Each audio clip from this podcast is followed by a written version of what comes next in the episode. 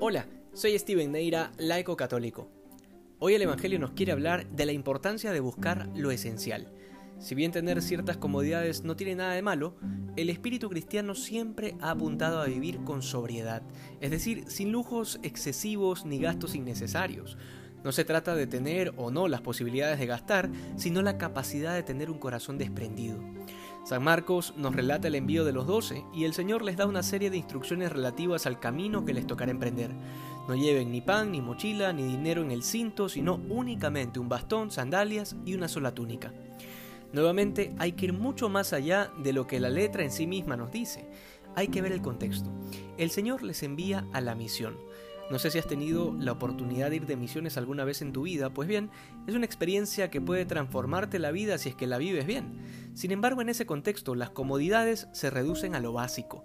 Siempre nos encontraremos con nuestras debilidades y egoísmos, que justo en esos momentos saldrán a flor de piel. El calor, el cansancio, la incomodidad, etc. Sin embargo, la experiencia de anunciar el Evangelio a quienes no lo han escuchado es única. Pues bien, sabemos que no todos los días nos vamos de misiones pero también sabemos que la vida cristiana es en sí misma una misión para todo bautizado. De manera que esto de vivir en lo esencial no se aplica solo en momentos específicos, sino que es parte característica de la vida del cristiano, y que puede resumirse en la total confianza y abandono en la providencia de Dios, que sabe mejor que nosotros qué es lo que necesitamos. Recordemos que Dios no solamente es Dios, es que además de ser Dios, su naturaleza implica que también es nuestro Padre y nosotros sus hijos, adoptivos por Jesucristo. Luego hay un detalle muy importante en torno a la verdad del Evangelio de Cristo. Quienes no lo reciben se encuentran en una situación complicada, porque Jesús pide sacudirse el polvo de sus casas en señal de advertencia. ¿Pero advertencia de qué? La respuesta es muy sencilla, de la condenación eterna.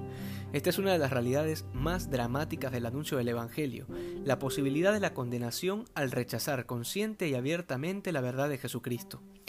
Muchos han querido maquillar estas palabras o darles otro sentido menos fuerte, sin embargo el contexto es clarísimo y el Señor lo reafirma en muchas otras partes del Evangelio. Aquel que decide darle la espalda a la verdad renuncia a la vida eterna junto a Dios. Y esta verdad es importante afirmarla porque no decirlo con todas sus implicaciones sería privarle a los demás las consecuencias completas de su rechazo o de su aceptación al Evangelio. Algo que una y otra vez nos repite el apóstol Santiago en su carta. No somos amigos del mundo, sino de Dios. Al final, lo que permite que una persona sea desprendida de las cosas materiales es la conciencia de que lo que ha encontrado lo ha encontrado en el Señor quien a pesar de haber conocido a Cristo, vive constantemente necesitando cosas y sintiéndose vacío por lo que quisiera tener y no puede, no ha comprendido aquello que afirma San Pablo. Todo nos pertenece, pero no todo nos conviene. Y todo nos pertenece, pero nosotros le pertenecemos a Cristo y Cristo le pertenece a Dios. Pongamos el corazón en su centro, en donde debe estar, en las cosas eternas. Que hoy seamos más santos que ayer. Dios te bendiga.